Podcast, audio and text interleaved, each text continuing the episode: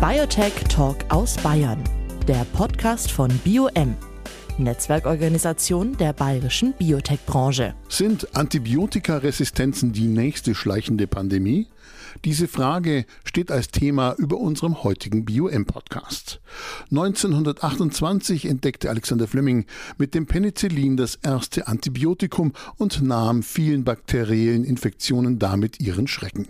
Knapp 100 Jahre nach diesem Meilenstein der Medizingeschichte wächst eine neue Gefahr, vor der schon Fleming gewarnt hatte. Immer öfter bilden Bakterien Resistenzen aus. Diese nehmen weltweit zu und sind eine der größten Herausforderungen für die globale Gesundheit dieser Zeit. Frau Dr. Hannelore Meyer ist Gruppenleiterin am Institut für medizinische Mikrobiologie, Immunologie und Hygiene der Technischen Universität München und forscht an neuartigen Medikamenten gegen multiresistente Keime. Mit ihr spreche ich jetzt darüber, wie wir diese Herausforderung angehen können. Dr. Hannelore Meyer. Jetzt im Gespräch mit Edmund Suchek. Grüß Gott, Frau Dr. Meyer. Grüß Gott, Herr Suchek.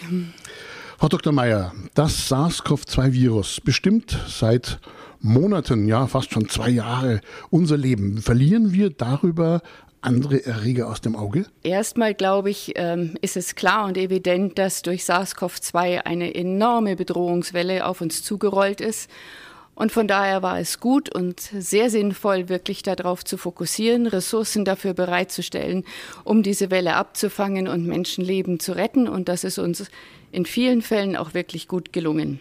Natürlich sehen wir, dass andere Krankheitsbereiche gerne auch die Aufmerksamkeit bekommen würden und auch bräuchten. Aber das ist natürlich jetzt nur in diesem einen Fall, in diesem Umfang möglich gewesen.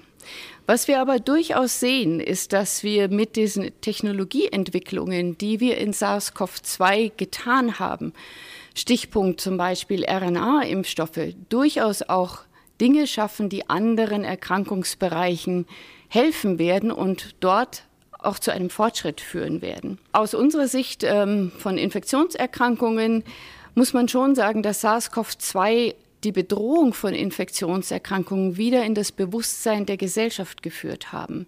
Wir hatten das lange Zeit vergessen, wie bedrohlich das sein kann, wie schwierig das sein kann.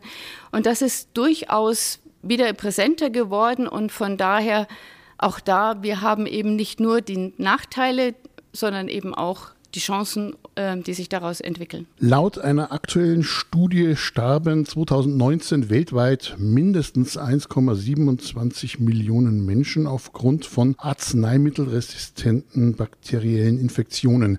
Die Vereinten Nationen warnen, dass durch multiresistente Keime bis 2050 jedes Jahr 10 Millionen Menschen sterben könnten. Das wären mehr als heute an Krebs sterben. Wie und warum entwickeln Bakterien überhaupt Resistenzen gegen Antibiotika?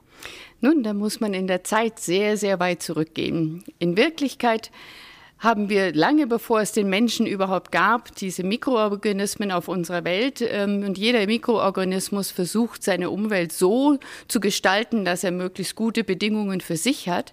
Und das bedeutet eben auch, dass er Substanzen entwickelt, um andere Mikroorganismen aus dieser Umwelt rauszuhalten, die Ressourcen für sich bereitzustellen.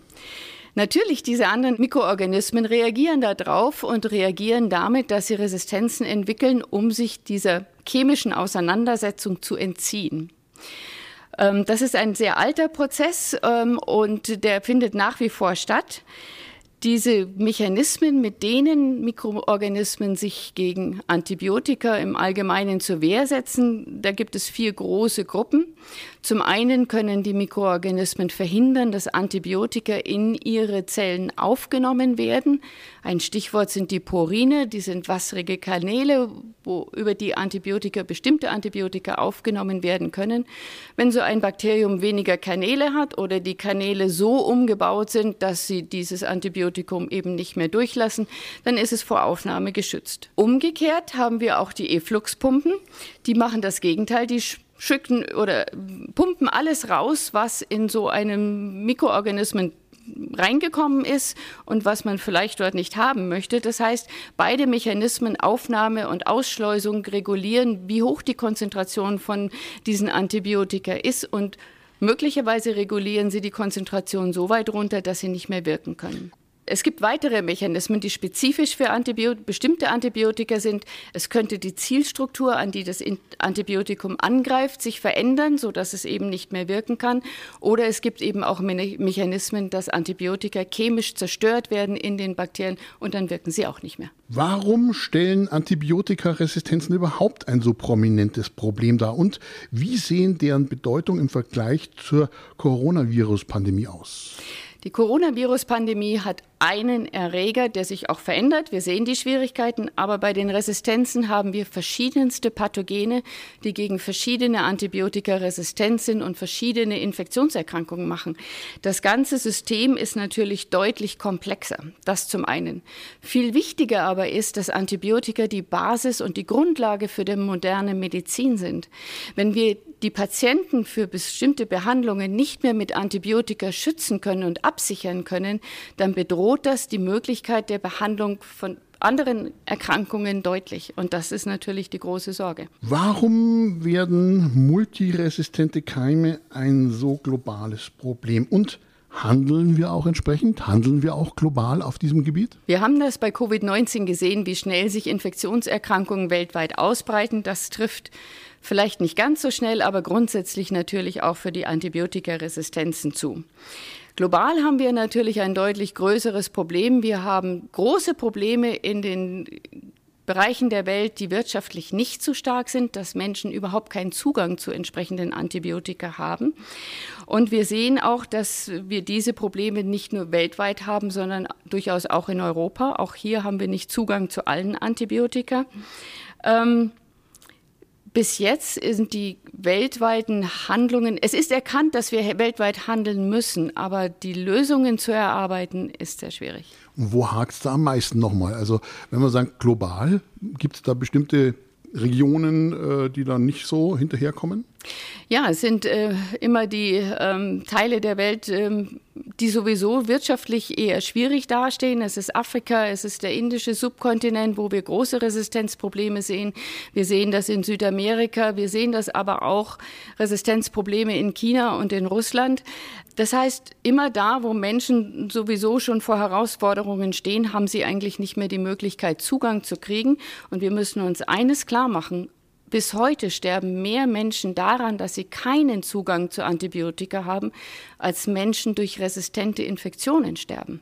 Welche globalen Konsequenzen sehen Sie denn? Neben der globalen Konsequenz, dass Menschen natürlich gesundheitliche Schäden erleiden, sterben vielleicht, haben wir aber auch das Problem der Auswirkungen auf die Weltwirtschaft. Es gibt Überlegungen und Berechnungen von der Weltbank, die sagen, je nachdem, wie stark die Resistenzentwicklung ist und je nachdem, in welchen äh, Bereichen und in welchen Gebieten der Welt der entsprechenden Wirtschaftskraft wir uns bewegen, rechnen die mit einer Wirtschaftseinbuße von bis zu 5,6 Prozent jährlich. Und das überschreitet die Weltwirtschaftseinbuße, die wir 2008 gesehen haben. Das hat eine Auswirkung für die Menschen und deren Lebensqualität in dieser Gegend und wird natürlich schwierig werden. Wir haben Sie ja im Gespräch schon ein bisschen angedeutet, welche Regionen sich leichter tun, welche da ein bisschen mehr Mühe haben. Ne?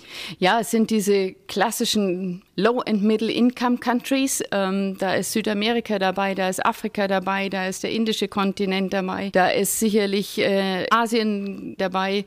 Wir sehen aber auch Antibiotikaresistenzen natürlich auch in Russland. Ähm, natürlich die Bereiche der Welt, die wirtschaftlich stark sind im Moment, die tun sich damit wesentlich leichter. Viele große Pharmakonzerne haben ihre Programme zur Antibiotikaforschung eingestellt.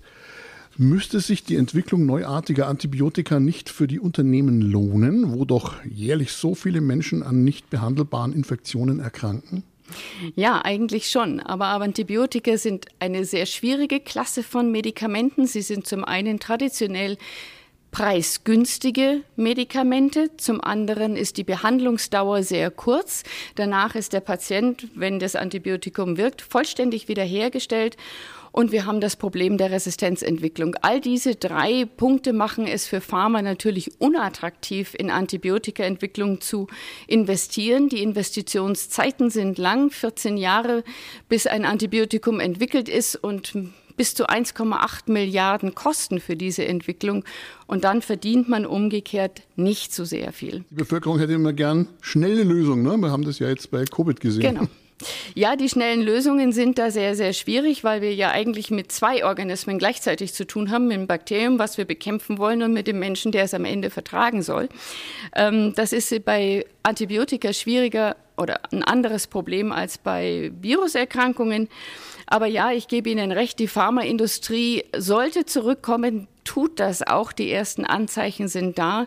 Es gibt den AMR Action Fund, der 2019 ins Leben gerufen wurde, wo Pharmaindustrie mit einer Milliarde sich beteiligt hat an der Entwicklung von Antibiotika und eben auch ihre Expertise zur Verfügung stellt. Von daher bin ich positiv, dass das in die richtige Richtung geht. Bräuchte es andere oder neuartige Regularien und Erstattungsmodelle, um die Antibiotikaforschung für Biotechnologie und Pharmaunternehmen attraktiver zu machen? Ja, unbedingt. Wir sehen, dass es gerade diese kleinen und mittleren Unternehmen sind, die jetzt diese Entwicklungen vorantreiben. Wenn sie am Ende erfolgreich ein Antibiotikum zur Zulassung gebracht haben, dann dauert es meist wenige Monate, bevor diese Pharma oder diese kleinen Unternehmen tatsächlich Insolvenz anmelden müssen, weil sie einfach den Umsatz nicht machen können.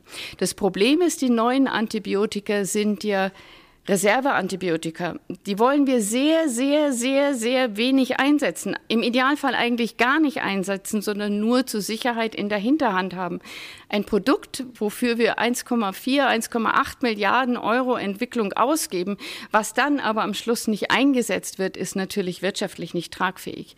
Von daher brauchen wir neue ähm, Erstattungsmöglichkeiten. Das ist in der breiten und großen Diskussion. Wir müssen wegkommen von einer volumenbasierten Erstattung.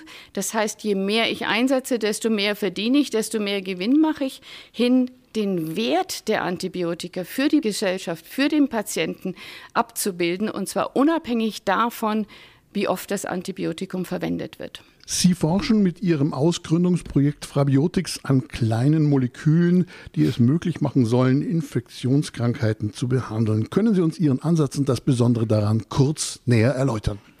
Ja, wir arbeiten an der Bekämpfung von sogenannten WHO-1-Pathogenen. Das sind die, für die wir dringendst neue Behandlungsmöglichkeiten ähm, entwickeln müssen. Und die haben eine Eigenschaft, die sind Carbapenem-resistent. Das heißt, sie sind resistent gegen die wichtigste Klasse von Antibiotika, die wir haben, ähm, sodass die Behandlungsmöglichkeiten extrem eingeschränkt sind. Carbapenem-Resistenz wird vermittelt durch Enzyme, die wirken wie Scheren. Die schneiden den sogenannten Beta-Lactamring, die Kernstruktur von diesen Antibiotika, einfach auf. Und damit ist das Antibiotikum kaputt. Was wir machen ist, wir entwickeln sozusagen einen Stein, der in diese Schere hineinpasst und die Schere blockiert. Das Besondere an diesem Stein, den wir entwickeln, ist, dass der zwei Arten von Scheren blockieren kann, weil diese Enzyme kommen in zwei verschiedenen Formen vor. Und wir blockieren mit unserem Stein beide Arten von Scheren, sozusagen die Nagelschere und die Heckenschere gleichzeitig. Darüber hinaus hat unser Molekül noch eine weitere Eigenschaft, denn es hat eine eigenständige antibiotische Aktivität.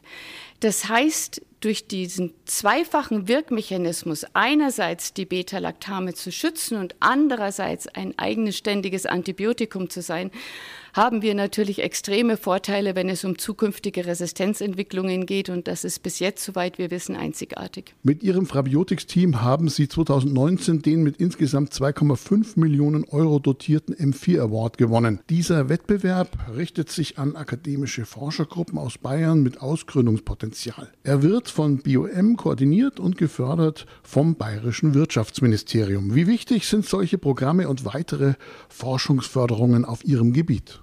Diese Programme sind von größter Wichtigkeit. Ähm, der M4 Award ähm, hilft uns wirklich, ähm, das Projekt weiter voranzubringen. Er gibt uns viel Sichtbarkeit darüber hinaus. Es gibt durchaus Förderprogramme auch vom BMBF, vom Forschungsministerium ähm, und vom, über das Deutsche Zentrum für Infektionsforschung.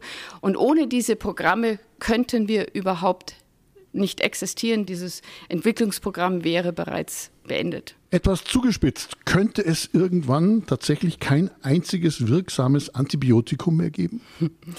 Also wir sehen einzelne Infektionen, wo wir wirklich am Ende vom, das mit unserem Latein sind. Allerdings, ähm, dass das flächendeckend so sein wird, äh, da bin ich optimistisch, dass wir das verhindern können. Die Problematik hat große Sichtbarkeit bekommen. Ähm, es wird viel gearbeitet, viel geforscht. In der Politik haben wir Sichtbarkeit ähm, mit diesem Thema. Von daher bin ich zuversichtlich, dass wir rechtzeitig Lösungen entwickeln werden. Welche wichtigsten kurzfristigen und langfristigen Maßnahmen fordern Sie, um der Welle der zunehmenden Entwicklung multiresistenter Keime zu entgegnen? Welche Rolle können hier präventive Maßnahmen einnehmen? Wir haben hier ein ganzes Portfolio, einen ganzen Blumenstrauß von präventiven Maßnahmen, die wir alle brauchen. Es fängt an von Hygiene, von Zugang zu sauberem Wasser, sanitären Einrichtungen bis hin zur Krankenhaushygiene. Es geht über die Produktion neuer Antibiotika, ähm, dass diese Produktion so aufgesetzt wird, damit Abwässer, die antibiotisch wirksame Substanzen enthalten, eben nicht mehr in die Umwelt entlassen werden und dort Resistenzentwicklung befördern. Es geht über die Veterinärmedizin. Drei Viertel der weltweiten Antibiotikaproduktion wird nach wie vor für die Tierzucht, für die Landwirtschaft verwendet. Auch hier müssen wir neu denken und die Entstehung von resistenten Keimen verhindern, in dem Sinne auch Prävention. Auch Prävention in der Humanmedizin mit einer geeigneten Diagnostik und entsprechenden Antibiotic Stewardship Programmen tatsächlich die, den Einsatz der Antibiotika in der Humanmedizin zielgerecht und wirklich wirksam zu gestalten. Wir brauchen einen globalen Zugang. Auch das ist Prävention, dass wir nicht an der einen Ecke der Welt Resistenzen selektieren, die auf der anderen Ecke der Welt dann zu Problemen führen. Und zu guter Schluss brauchen wir auch einen Ausbau der Grundlagenforschung in diesem Bereich. Und das ist zum Beispiel mit dem äh, Programm bei RescueNet, das auch von BioM stark unterstützt und begleitet wird, ähm, ein erster Ansatz gemacht worden, denn wir müssen jetzt anfangen, neue Konzepte zu entwickeln, auf der Basis derer wir dann in Zukunft neue Therapien entwickeln werden. Denn dieses Spiel zwischen Antibiotika, oder antibiotischen Substanzen und entsprechender Resistenzentwicklung, was ich vorher geschildert habe, das geht ja weiter. Was müsste schnell geschehen? Was müsste schnell geschehen? Ähm, schnell müsste tatsächlich der Markt reguliert werden, damit das, was in der Pipeline ist, auch tatsächlich beim Patienten ankommt. Ähm, natürlich, Hygienemaßnahmen sind eigentlich relativ schnell sofort umzusetzen. Und langfristig, was muss man da einberechnen? Ja, langfristig, wie gesagt, die Umstellung der Veterinärmedizin, die Umstellung der Tierzucht der Landwirtschaft, sodass weniger Antibiotika äh, gebraucht werden. Langfristigere Perspektiven sind sicherlich der globale Zugang äh, zu Antibiotika zu regeln. Das ist ein großes und schwieriges Feld und natürlich die Grundlagenforschung zielt nicht aufs Morgen, sondern aufs Übermorgen. Sind noch einige große Räder zu drehen, sage ich mal ja. vorsichtig. Vielen Dank, Dr. Hannelore Meyer, Gruppenleiterin am Institut für medizinische Mikrobiologie Mikrobiologie, Immunologie und Hygiene der Technischen Universität München. Ich danke Ihnen. Biotech Talk aus Bayern, der Podcast von BioM, Netzwerkorganisation der bayerischen Biotech-Branche.